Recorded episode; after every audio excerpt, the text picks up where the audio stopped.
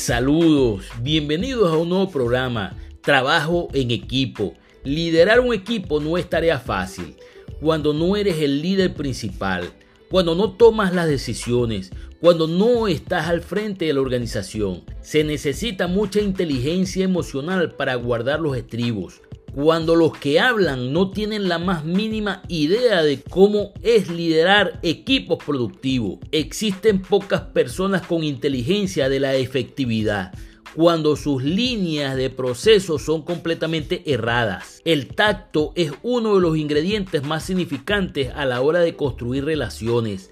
A mí se me hace difícil tener tacto en un equipo sobre todo cuando este equipo no es eficiente, cuando tienen formas inadecuadas de fomentar cadenas de producción, cuando no redimen bien el tiempo. Son cosas que disparan mis hormonas en una proporción aumentada. No pretendo resolver todo en este episodio, pero sí quiero dejar puntualizada la necesidad de trabajo en equipo, con gente difícil. Tres cosas que necesitas para liberar la energía del trabajo en equipo.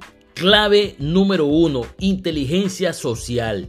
Tienes que aprender a gestionar tus emociones al punto de hacerlas adaptables al ciclo emocional que vive el grupo, ayudando a los demás a gestionar sus emociones para convertirlas en energía para terminar la tarea.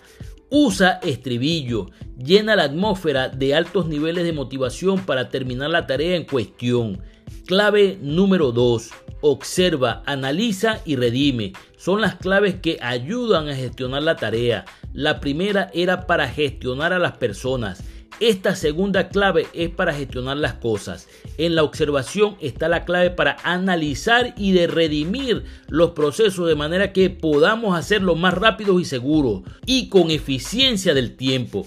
Eso reduce los costes operativos para hacer productos más económicos. Clave número 3. Celebración es el producto final del proceso de liderar equipos. Celebra las victorias. Toma tiempo para felicitar a las personas involucradas. Abrázalas, anímalas, gratifícalas. Su trabajo en forma emotiva. Hasta la próxima.